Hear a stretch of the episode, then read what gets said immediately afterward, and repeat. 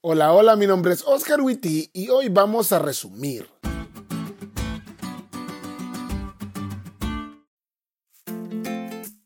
Algunos nos escribieron ayer diciendo, ¿qué le pasó a su voz, pastor? Problemas técnicos, muchachos, pero ya todo está arreglado.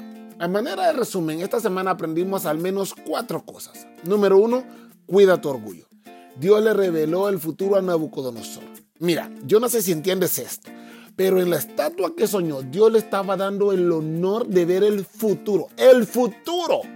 Pero a don Nabu no le gustó el futuro y decidió desafiar a aquel que le había dado un regalo tan increíble. Y todo, señores y señoras, por su orgullo. Cuida tu orgullo.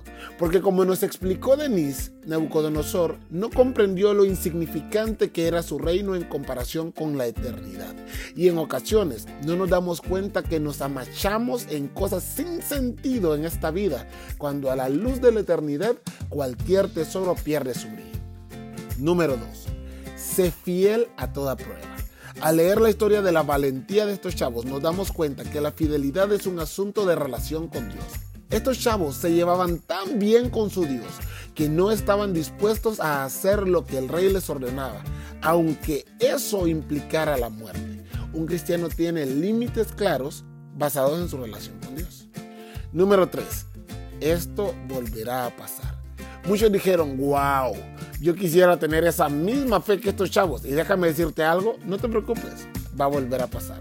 Vamos a volver a ser sometidos a una dura prueba, similar a la que experimentaron estos chavos. Por eso, ve ejercitando el músculo de la fidelidad en las pequeñas cosas. Así, cuando los hijos de Dios tengamos que enfrentarnos a la humillación y ultraje por manos de aquellos que inspirados por Satanás están llenos de envidia y fanatismo religioso, podamos demostrar que para nosotros los mandamientos de hombres pecaminosos y finitos son insignificantes frente a la palabra del Dios eterno. Y por último, Jesús. Concluyo con Jesús porque Él es el verdadero héroe de esta historia.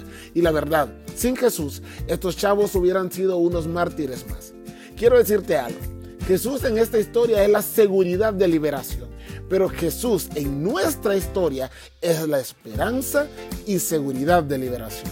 Porque ten por seguro que no importa cuánto estés sufriendo, perdiendo o luchando, a la luz de la eternidad, cuando Jesús nos libere y sintamos ese increíble peso de gloria, todos podremos decir que nadie libera como nuestro Dios. ¿Te diste cuenta lo cool que estuvo la lección? No te olvides de leerla y compartir este podcast con todos tus amigos. Es todo por hoy, pero mañana tendremos otra oportunidad de estudiar juntos.